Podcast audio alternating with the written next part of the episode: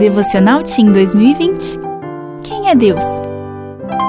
6 de novembro A luz vence as trevas. E conhecerão a verdade, e a verdade os libertará. João 8,32 Um erro médico ocorrido quando Fanny Crosby ainda era bebê fez com que ela deixasse de enxergar pelo resto da vida.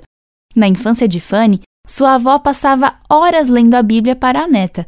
Isso estimulou a memória da menina, que aos 10 anos de idade conseguia recitar livros inteiros da palavra de Deus.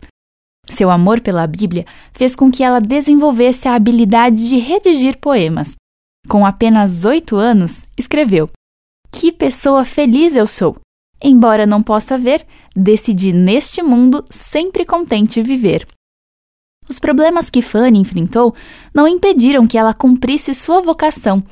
Nunca começava a escrever um poema sem orar.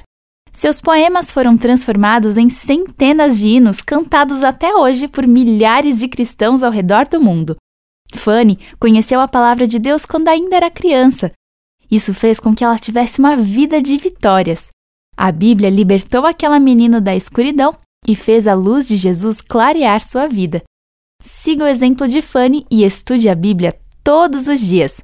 Seu coração se encherá de alegria em qualquer situação e as pessoas verão o brilho de Jesus em seus olhos. Canta minha alma, canta ao Senhor. Você conhece esses versos? Foram compostos por Fanny. Meu nome é Aline Littke e eu trabalho na CPB.